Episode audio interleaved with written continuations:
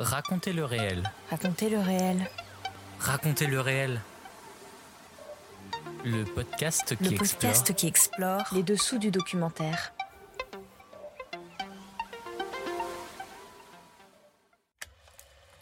Bonjour, je suis Clément et je vous emmène dans mon univers professionnel qui est aussi ma passion. Épisode 7 Faire parler les images d'archives. Faire parler les images d'archives, d'abord, on va passer beaucoup de temps à les étudier, en nous interrogeant, en nous questionnant beaucoup sur ces images. Donc parfois on hérite de matériaux montés, euh, et nous, la quête, euh, c'est quand même de comprendre en fait euh, les problématiques de tournage, l'histoire du de la personne qui fait ces images, qui les fabrique. Aujourd'hui, je reçois Julien Gorichon, réalisateur français spécialisé dans l'utilisation d'images d'archives. Il a notamment réalisé en 2014 avec Frédéric Bas, Martin Luther King, Malcolm X, Deux rêves noirs diffusés sur France 5. Participe depuis 2009 à la réalisation de Mystères d'archives, série documentaire créée par Serge Vialet et diffusée sur Arte. Et plus récemment, en 2019, il a réalisé la série documentaire History Catchers avec Anne disponible sur arte.tv. À travers son parcours et ses diverses réalisations, Julien Gorichon va nous expliquer comment travailler avec des images d'archives, comment les trouver, les sélectionner et surtout comment découvrir les secrets qui s'y cachent. Attention, racontez le réel. Épisode 7, ça commence maintenant.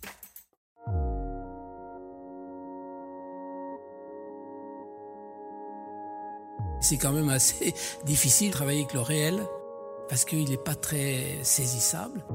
Et c'est vrai que quand on rentre dans sa chambre d'hôtel comme ça et qu'on on- on met ses bobines sur la table de, de chevet, Explorer.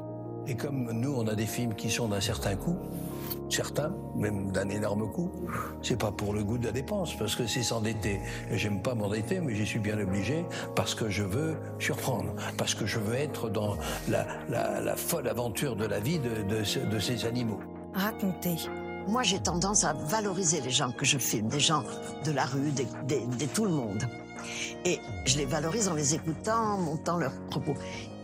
Les gens deviennent des héros, des héros de leur village, de leur endroit. On met les gens en valeur, on a envie que les gens qui vont au cinéma les rencontrent. Défendre. Moi, je voulais faire un film activiste. Donc, c'était un film qui était là pour, euh, pour amener de la connaissance, euh, pour avoir un peu plus, amener l'écologie au cœur des consciences. Transmettre. Ce qui m'intéresse davantage, si vous voulez, c'est la réaction des gens eux-mêmes. C'est la réaction des gens eux-mêmes. Pourquoi? Eh bien, c'est que euh, les cinéastes, les cinéastes qui viennent faire des films dans ces pays, ne se rendent pas compte qu'il peut exister un dialogue absolument extraordinaire entre les gens qu'ils étudient ou qu'ils filment et eux-mêmes. Et que ce dialogue vient justement de ce moyen miraculeux qu'est le film. Le documentaire se dévoile Dans raconter le réel. dans Raconter le réel.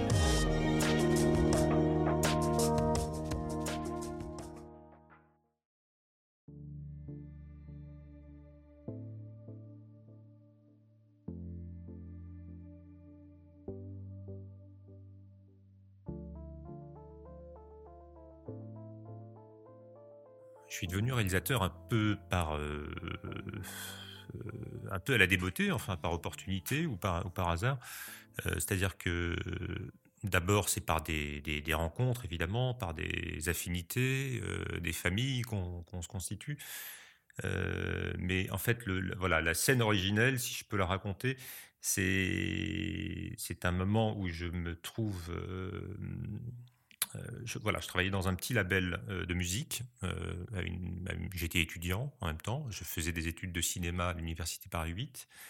Et je me trouve avec euh, mon père. Nous partons tous les deux à New York. Mon père euh, est organisateur de, est tourneur, on appelle ça dans le métier, mais il organise des concerts, des spectacles. Et moi, je partais avec une valise de disques sous le bras, voilà, pour euh, essayer de représenter euh, mon label. euh, et nous étions à New York. Et donc, en fait, nous nous retrouvons un soir euh, à assister à une répétition d'un concert que, en, studio, une répétition d'un artiste que, dont mon, que mon père représentait en Europe et qui s'appelle Willie DeVille, voilà, qui est un chanteur américain qui, voilà, qui s'inscrit dans une mouvance euh, euh, du rock, du début des années 80 et qui après a fait beaucoup de choses, voilà, hérité du blues, du rhythm and blues. J'étais toujours avec une petite caméra sur moi parce que j'avais toujours cette manie d'emporter avec une petite caméra pour filmer voilà, mais un caméscope amateur, en fait, pour filmer toutes sortes de choses, euh, comme un, carnet, voilà, euh, où on noterait des, comme euh, on ferait des petits dessins, où on noterait des choses. Et puis Willy me voit à un moment donné, pendant qu'il était en train de répéter avec sa, guitare dans un coin du studio, avec ce caméscope, et il me dit ah bah écoute, t'as un caméscope, c'est super, on va pouvoir faire un film alors. Et ça a commencé un peu comme ça, un peu comme une blague, et Quelques semaines après, je me suis embarqué avec lui sur une euh, tournée, en fait, en Europe. J'ai commencé à le filmer, mais je ne savais pas du tout comment on faisait un film. Je, n'en avais jamais fait de ma vie, je ne savais pas comment on faisait un documentaire. Donc c'est un film. Après, on a mis en place un petit atelier, en fait, une petite équipe avec un, complice euh, journaliste, Frédéric Bas, qui m'a rejoint.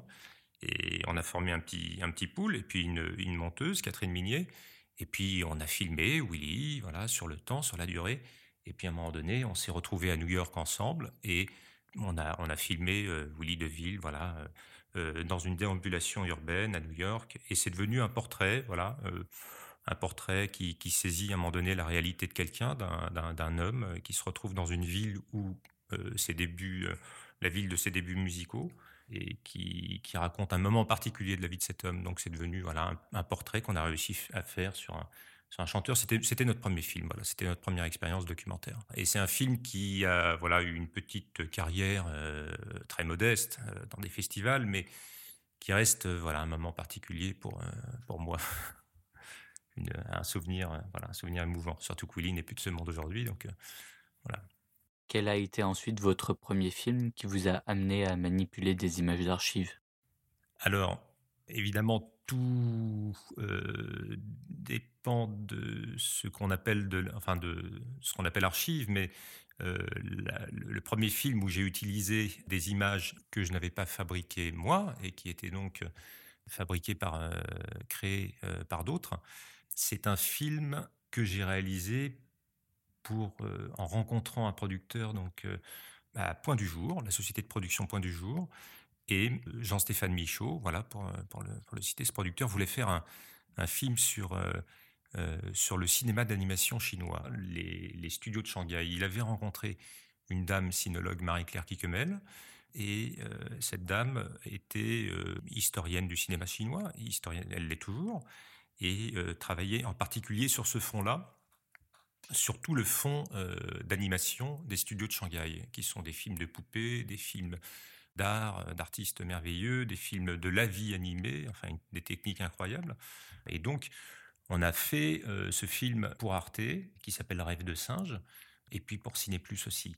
Et c'est, ça a été le, le, premier moment où en fait j'ai réalisé un film en fait euh, à partir d'entretiens euh, de tous ces créateurs merveilleux qui avaient fait des films euh, donc dès après 49 en fait puisque les studios d'animation de Shanghai ont été ont été créés très très vite en fait au moment où, Mao a pris le, pouvoir.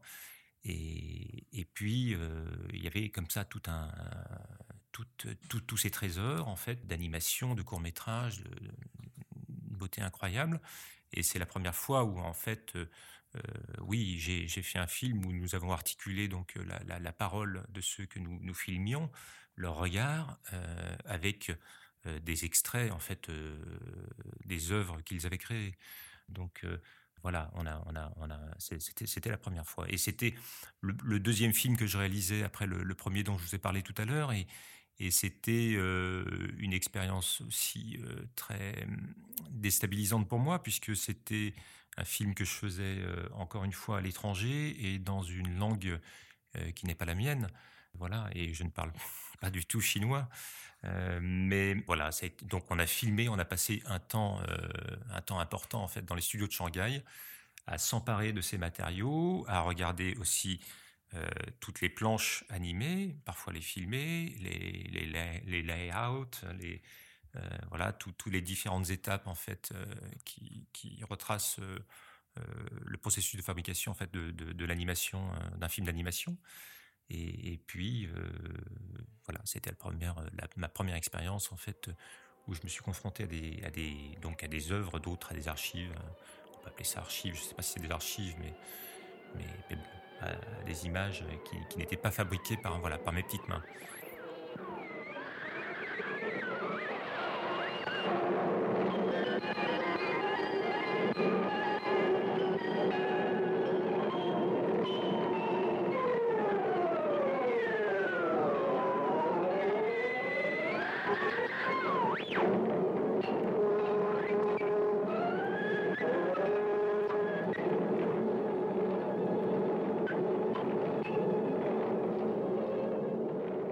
C'était un extrait de Rêve de singe, les studios d'art de Shanghai, réalisé par vous, Julien Gorichon, en 2005 pour Arte et Ciné Plus et produit par Point du Jour.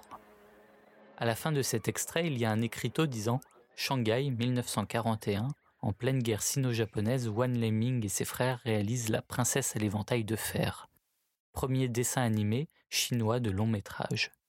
Ce film s'inspire du voyage en Occident roman mythologique qui a pour héros le roi des singes. C'est un extrait de ce dessin animé que vous venez d'entendre. Julien Gorichon, vous avez ensuite travaillé sur la série documentaire Mystère d'archives, produite par l'INA et diffusée sur Arte, et réalisée sous la direction de Serge Vialet.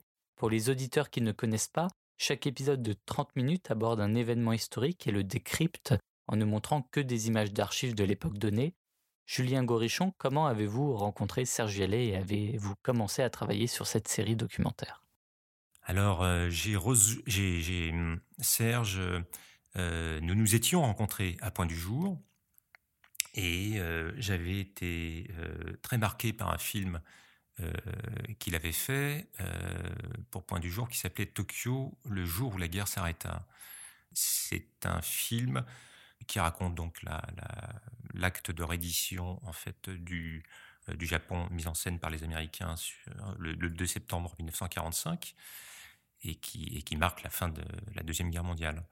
Euh, et Serge avait, réalisé ce film avec euh, tous les matériaux filmés par les armées américaines, puisque MacArthur avait, avait, soigneusement mis en scène, en fait, en tout cas organisé un petit peu, oui, cette mise en scène de l'acte de reddition. Et euh, il y avait un matériau, enfin voilà, des, rushs euh, très très importantes. C'était filmé par, je me souviens plus, je vais vous dire des chiffres peut-être fantaisistes, mais je crois qu'on n'est pas loin de la réalité. C'était une trentaine de caméras qui, qui filmaient cet acte de reddition. Et donc Serge avait réalisé un film à partir de, tout ce matériau-là.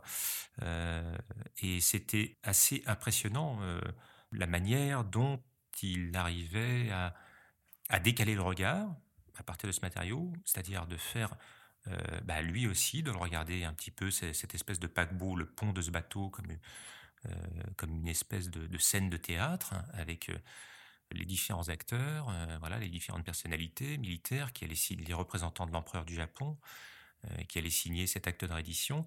Et puis, voilà, d'un seul coup, on n'était plus extérieur à l'image, on n'était plus, il y avait une espèce d'intimité qui se, qui se jouait là, qui se nouait en fait entre, euh, entre, le, entre le récit euh, de l'événement en lui-même, et puis euh, il y avait aussi un récit de l'image à proprement parler. C'était ça qui se, qui se jouait un petit peu dans, Tokyo, où le jour où la guerre s'arrêta.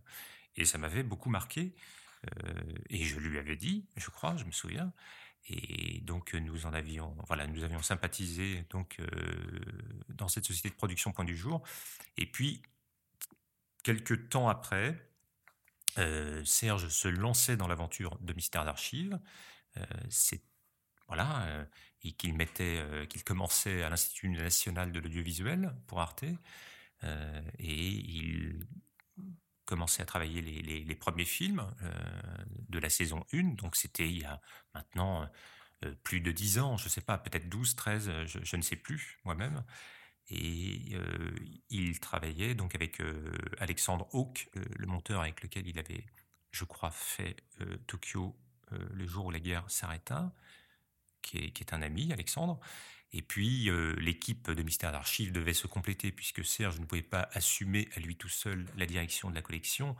faire tous les films d'une seule et même saison, 10, en est, avec un, planning un peu contraint, comme, comme vous pouvez l'imaginer. Il fallait rendre à un moment donné les films voilà, aux diffuseurs. Et donc, il m'a contacté à ce moment-là pour me faire entrer dans l'équipe avec une camarade monteuse avec laquelle je travaillais. Et donc, nous avons complété l'équipe de Mystère d'Archives et formé une espèce d'atelier euh, voilà, une espèce de euh, en préparant, euh, enfin, un film se terminait, un autre était déjà en préparation, en début de chantier. Et comme ça, ça permettait de, de, faire chevaucher la réalisation, enfin voilà, de, de plusieurs films. Et donc, jusqu'à aujourd'hui, puisque Mystère d'Archives est toujours en cours de, fabrication de films, de production, voilà, et jusqu'à aujourd'hui, cet atelier pas toujours avec les mêmes personnes, ça s'est renouvelé, mais euh, ça a gardé cet esprit d'atelier et, d'équipe et de euh, voilà où nous sommes euh, où, des, films se chevauchent, on est plusieurs à les faire en fait, et, surtout voilà nourri d'échanges entre nous puisque c'est des collaborations permanentes. Enfin Serge évidemment travaille sur tous les films. Écoutons un extrait d'un épisode de Mystère d'archives 1963, La marche sur Washington, produit en 2018 par l'INA et Arte France. Washington, le mercredi 28 août 1963, vers 16 heures. L'un des plus grands rassemblements politiques jamais organisés dans la capitale est sur le point de se terminer, quand est prononcé un discours qui va faire entrer son orateur dans l'histoire. On l'aperçoit juste là. C'est Martin Luther King. I have a dream that my four little children will one day live in a nation where they will not be judged by the color of their skin, but by the content of their character. I have a dream today. Depuis ce matin, il arrive du monde de partout dans le pays. Certains viennent en train, d'autres ont fait un long voyage en autocar. Une majorité de Noirs, mais aussi beaucoup de Blancs, rassemblés pour une grande marche. Cent ans après l'abolition de l'esclavage, ils réclament une loi qui garantisse enfin les mêmes droits à tous les citoyens, quelle que soit la couleur de leur peau. Cette journée est commentée et filmée par des centaines de reporters américains et étrangers. Les principaux représentants de la cause noire sont là. Il y a aussi des vedettes de cinéma, comme Burt Lancaster, des chanteuses, comme John Baez. Qui a décidé cette marche Et comment un tel rassemblement, en plein cœur de la capitale, a-t-il été possible?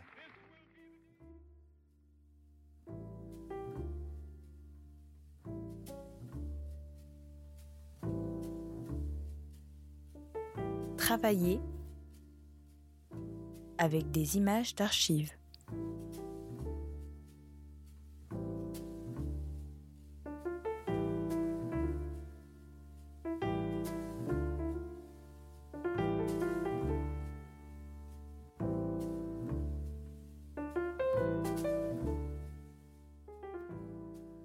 Vous allez maintenant, si vous le voulez bien, Julien Gorichon, nous expliquer comment travailler avec des images d'archives lorsqu'on est réalisateur de documentaires et pour commencer, comment trouver ces images.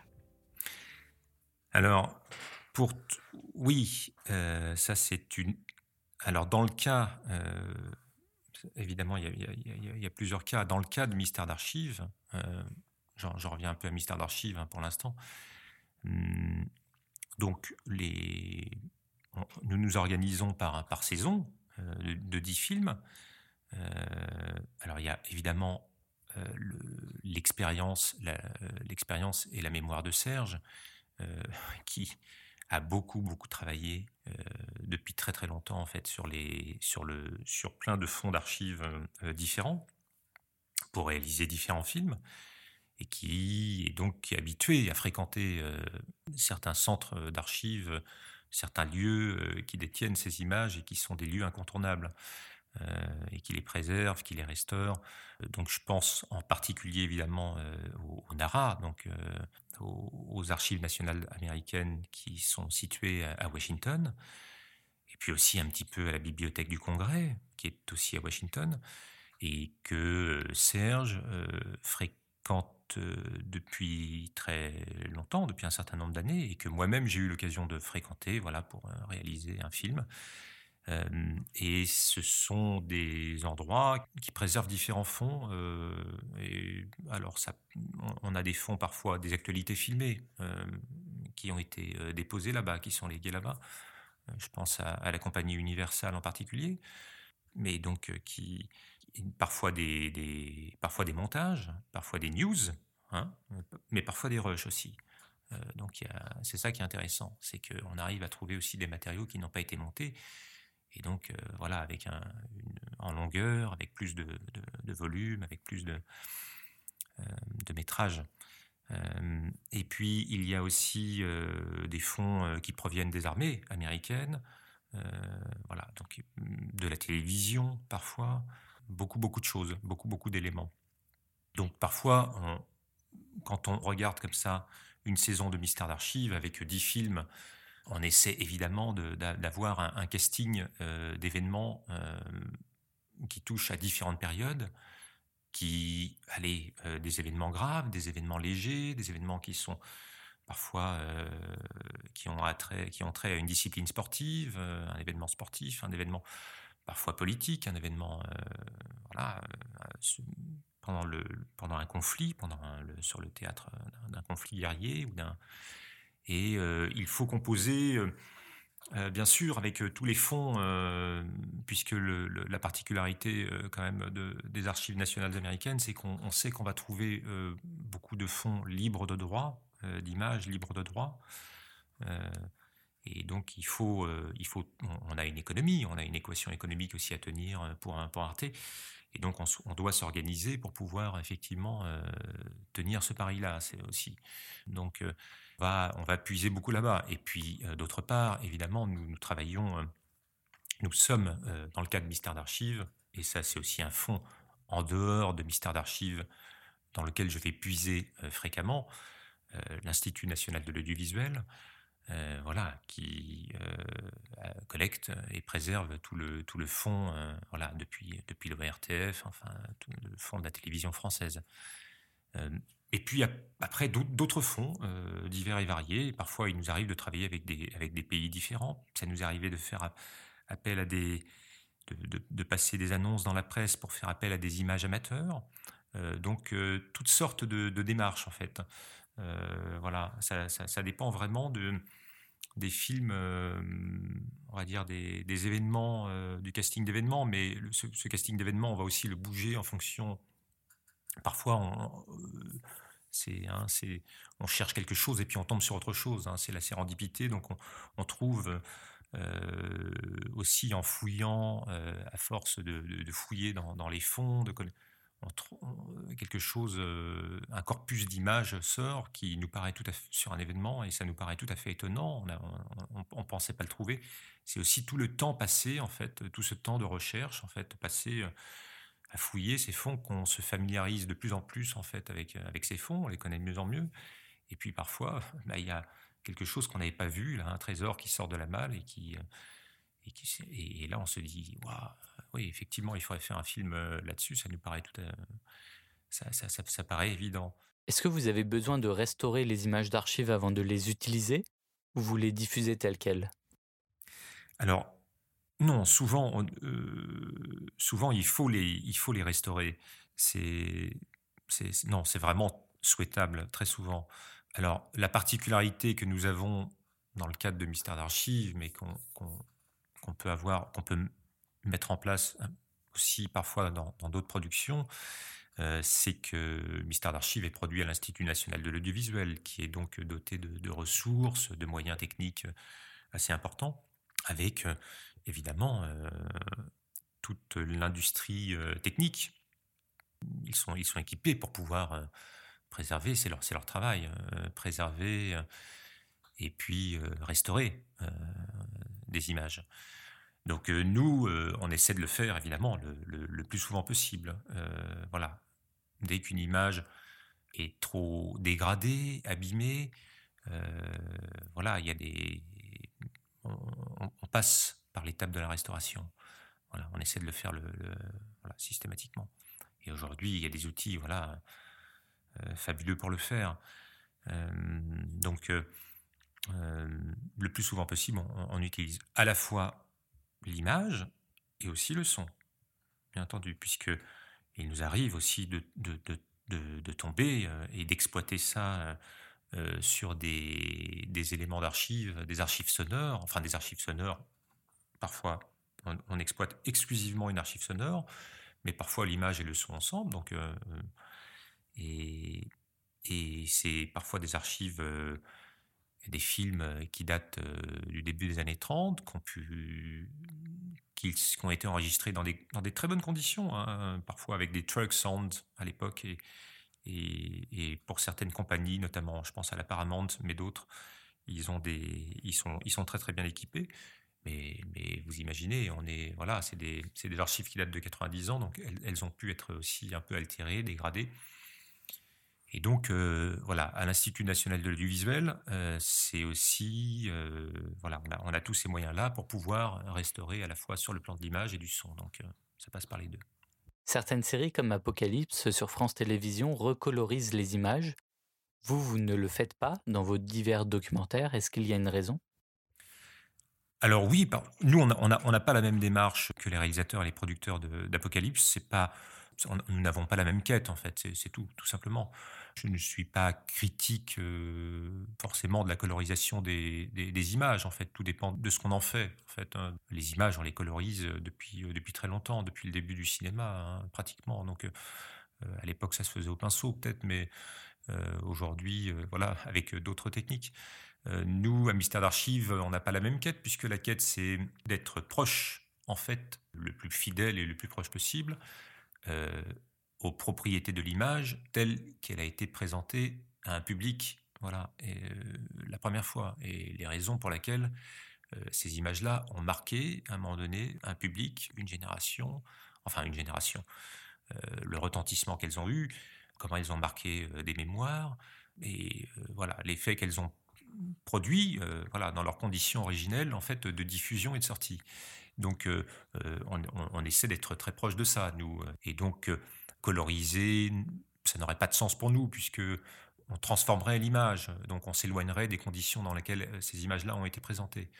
Alors parfois on le fait, on l'a parfois fait dans Mystère d'Archives, on le fait, euh, mais l'image là, euh, c'est un tout petit élément, par exemple, une toute petite partie de l'image pour montrer quelque chose. Ça, fait partie des. Cette colorisation-là, à ce moment-là, fait partie de, de notre palette d'effets qui servent en fait à, révéler, à montrer, à expliquer quelque chose, en fait, à attirer l'attention sur un, sur, un, sur un détail de l'image. Donc c'est la couleur, là, joue un rôle, voilà, de, c'est, comme du surlignage, si vous voulez, c'est comme si je passais un petit coup de, de stabilo euh, sur, sur, une partie du texte pour dire c'est là. Elle a un rôle informatif. Mais euh, non, non, sinon, il n'y a, aucune raison qu'on, que nous colorisions, enfin, que, que nous colorions, pardon, les, les images.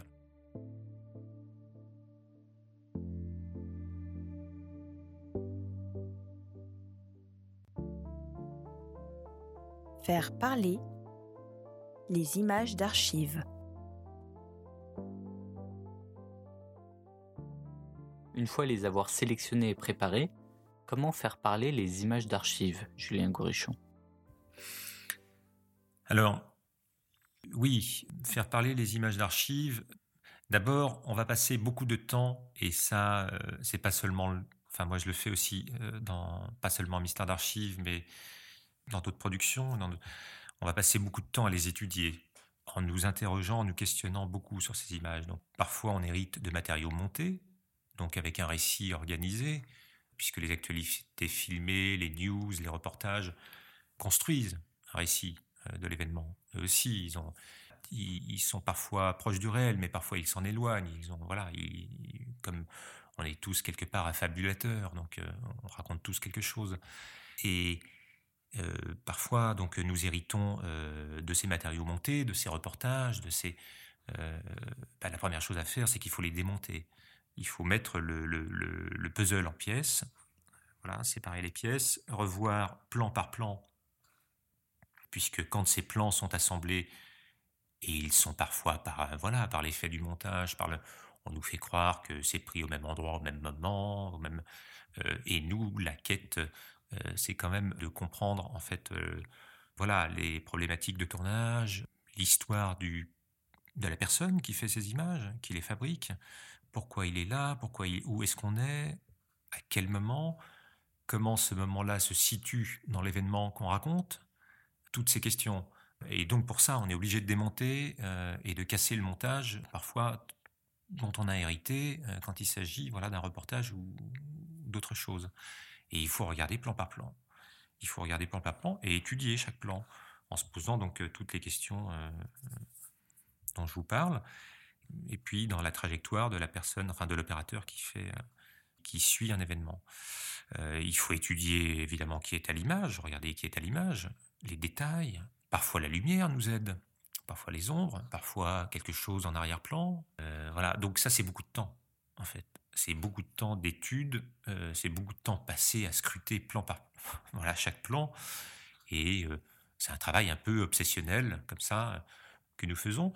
Et puis après, une fois euh, qu'on a pu euh, faire la synthèse de cette étude, en fait, récolter toutes sortes d'éléments qui nous permettent de mieux comprendre en fait euh, la trajectoire du caméraman ou des caméramans, les images qui, qui voilà, qui sont prises de l'événement, on va parfois chercher à les remettre dans le bon ordre, parce qu'après il y, a une histoire d'ordre, puis d'organiser à notre tour notre récit.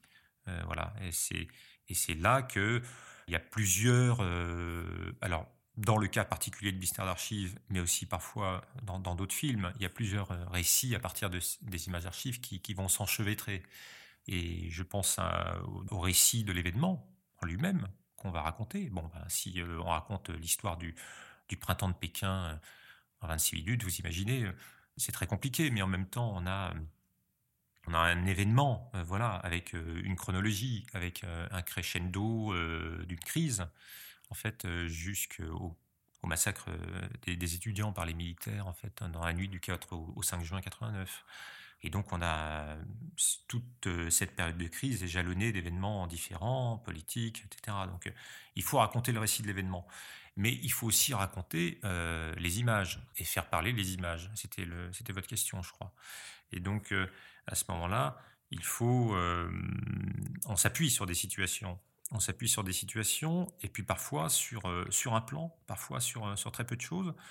je crois que il faut essayer de nouer, je pense, une intimité avec ces images, mais aussi une espèce de, jeu, de, de, jeu du regard, puisque dans le cas particulier de Mystère d'Archives, on, on, met en scène un regard, c'est ça, on, joue avec, les regards et donc euh, faire entrer euh, euh, le spectateur, celui qui regarde, donc dans, cette mise en scène, enfin le rendre actif et lui-même s'amuser avec voilà avec avec avec ce regard-là et, lui proposer de regarder ces images autrement, ne pas le laisser en dehors du récit, le faire entrer à l'intérieur pour que puisque Mystère d'archives, comme vous l'avez remarqué, c'est ça. Hein, Serge Vialet, qui fait la voix en fait euh, de, tous les ministères d'archives, hein, s'adresse euh, très souvent à quelqu'un.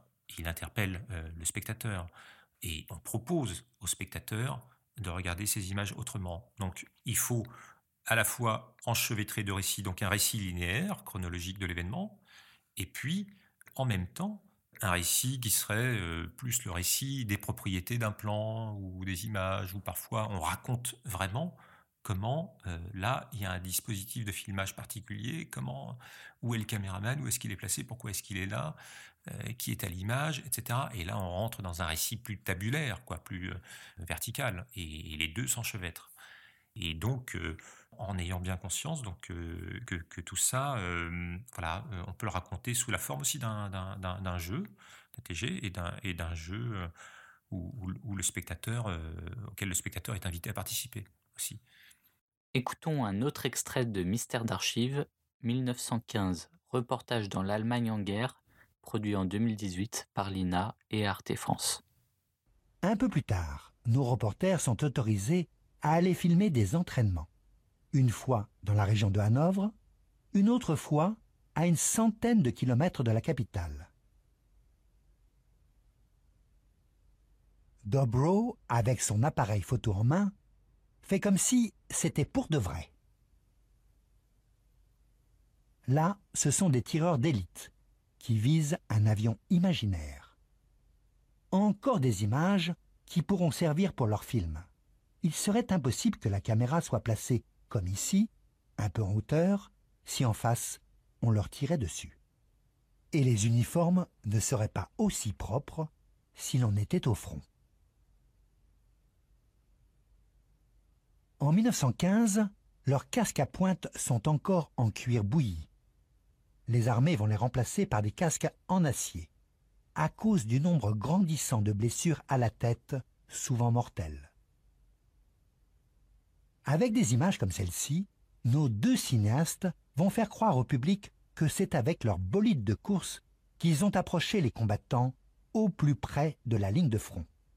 Julien Gorichon, comment arrivez-vous concrètement, Serge et vous, à trouver ces petits détails, petits éléments qui vous permettent de dire que tel film a été finalement tourné deux jours plus tôt que ce que l'on essaye de nous faire croire, que c'est finalement un entraînement? Autre exemple, vous avez réalisé une autre série documentaire avec Anne Thévenin, History Catchers, pour arte.tv, centrée sur les caméramens, et nous apprenons dans l'un des épisodes que lors de la libération de Paris en 1944, le caméraman Gaston Madru qui filmait l'événement a en fait abandonné sa caméra qui continuait de tourner lors d'une fusillade sur le parvis de Notre-Dame. Là encore, comment arrivez-vous à savoir cela? Avant votre réponse, écoutons l'introduction de cet épisode d'History Catchers, De Gaulle dans Paris libéré, disponible sur arte.tv. Samedi 26 août 1944, après quatre ans d'occupation allemande, Paris est libéré le général de Gaulle, chef de la France libre, est accueilli en grand libérateur. Sur les Champs-Élysées, les Parisiens le fêtent. Mais lorsque le général assiste à une messe à Notre-Dame, une fusillade éclate. Celui qui fait ces images, il s'appelle Gaston Madru. C'est un caméraman de guerre. Alors, euh, dans le cas de Gaston Madru, hein, euh, pendant la fusillade de Notre-Dame, Serge avait consacré un, film de la collection Mystère d'archives à la libération de Paris. Et donc, il y avait déjà eu un travail, il y avait déjà eu toute une enquête sur Gaston Madru, que Serge avait identifié. Euh, et puis, il avait, il, avait travaillé, il s'était intéressé beaucoup donc euh, à l'histoire de ce caméraman au cours de cette journée. Voilà, avec Anne Thévenin, nous avons hérité des travaux de Serge Vialet pour faire ce petit épisode euh, consacré à Gaston Madru. Et Serge, qui a une expérience de pas seulement de réalisateur, mais de caméraman, d'opérateur de prise de vue, de chef opérateur, euh, voilà, euh, qui a une, une, sensibilité très fine à l'image, à la lumière, et, donc une, grande acuité dans ce domaine-là, euh, avait,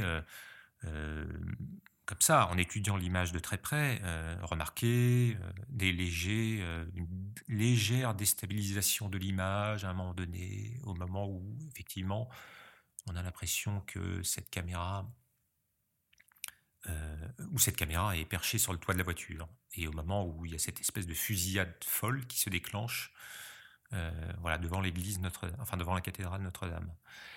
Et, donc il avait repéré une légère déstabilisation euh, de l'image, très légère.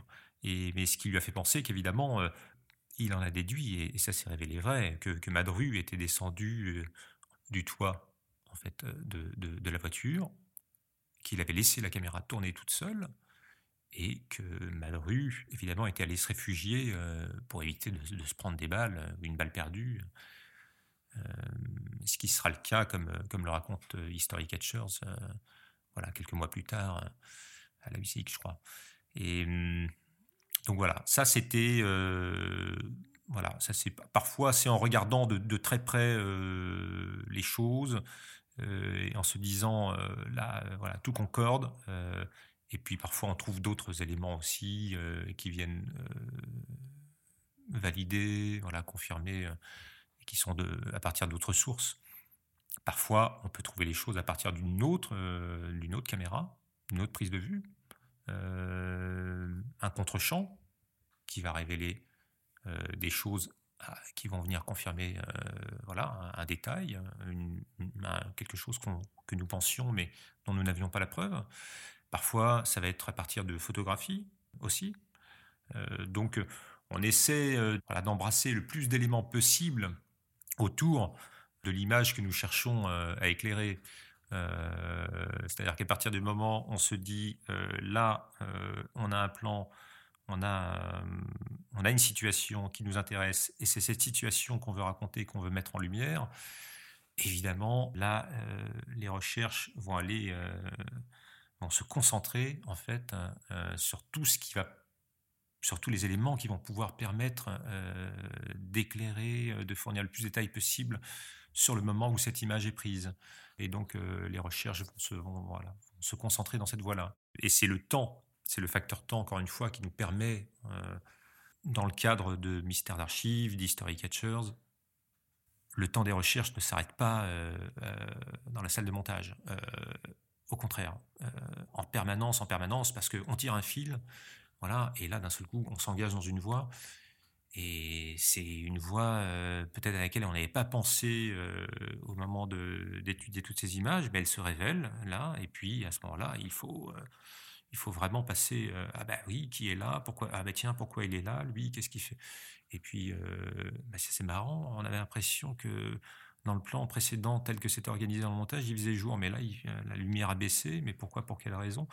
Ah, et puis il y a beaucoup moins de monde. Et puis euh, et puis ah, ah c'est marrant. Puis en plus on dirait qu'il pleut on dirait qu'il y a de l'eau au sol ah, c'est pas le même jour. Enfin là d'un seul coup on rentre de nouveau dans un processus de recherche et, cette recherche, elle s'alimente en, permanence euh, euh, voilà, au cours du montage, en fait, jusqu'à la fin. J'ai envie de dire, jusqu'au au final cut de Mystère d'Archives, on est toujours en train de. Euh, d'un épisode de Mystère Archive, on est toujours en train de. Voilà, en, effervescence, en train d'essayer de chercher quelque chose et de chercher qui peut donner un éclairage encore plus précis, encore plus. plus, de, plus de force, plus de concret, en fait.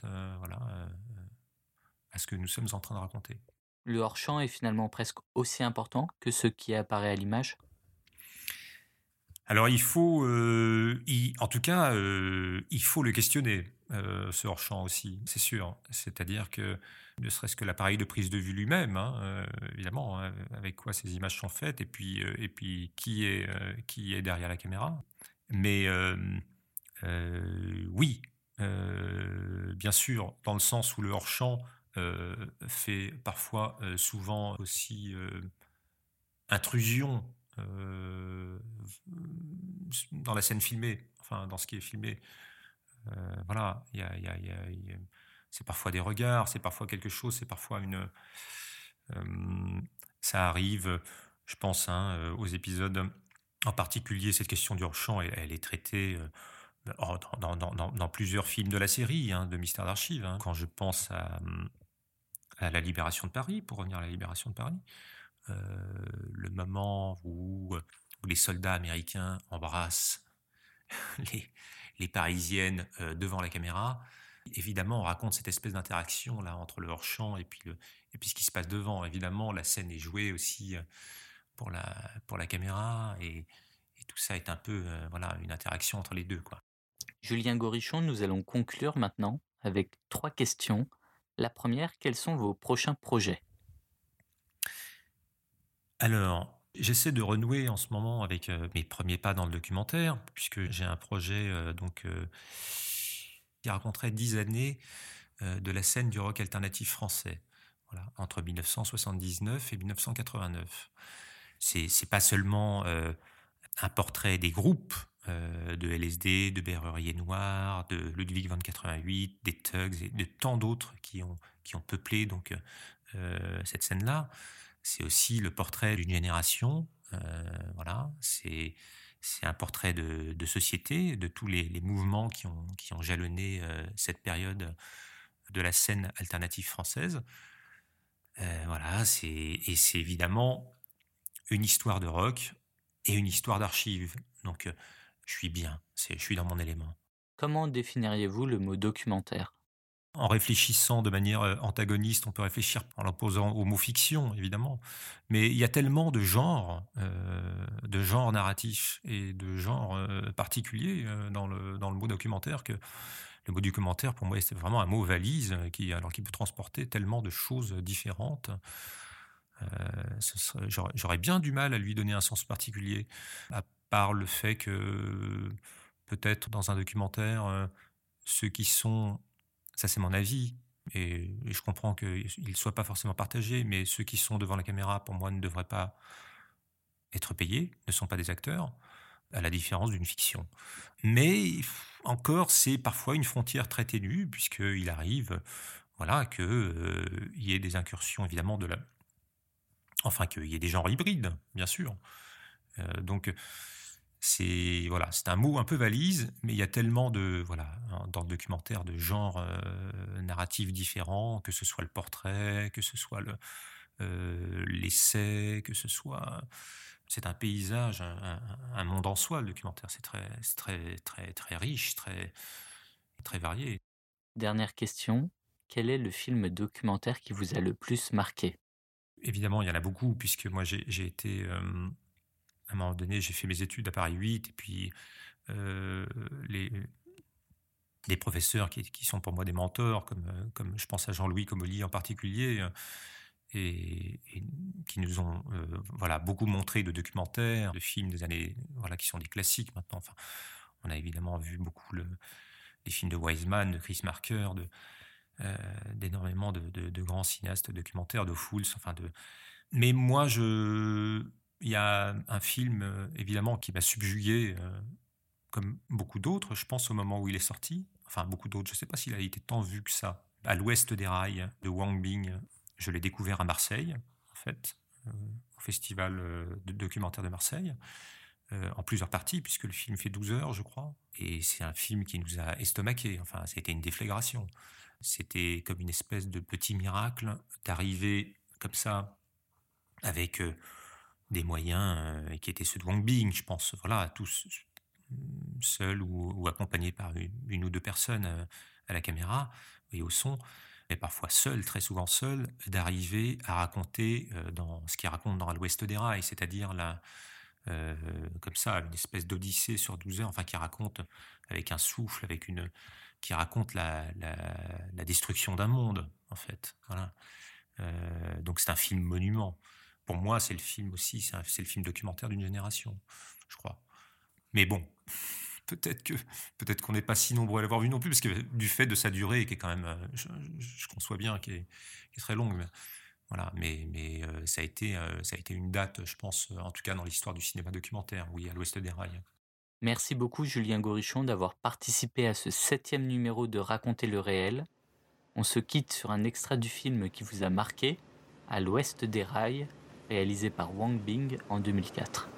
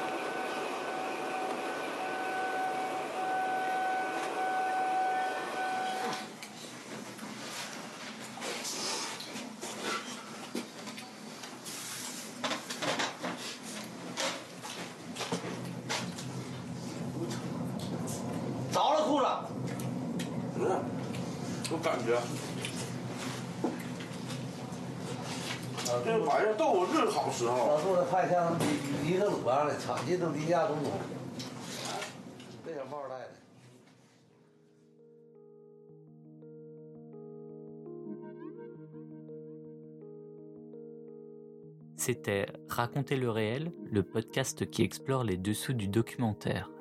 Réalisé en 2021 par moi-même, Clément Touron, et avec l'aide de Justine Lofredo. Si vous avez aimé ce podcast, n'hésitez pas à le noter sur Apple Podcast et à commenter. Vous pouvez également vous abonner aux pages Facebook et Instagram de Raconter le réel, où vous trouverez des infos supplémentaires, des actualités et la date de sortie du prochain épisode. Je vous dis à très bientôt pour un nouvel épisode.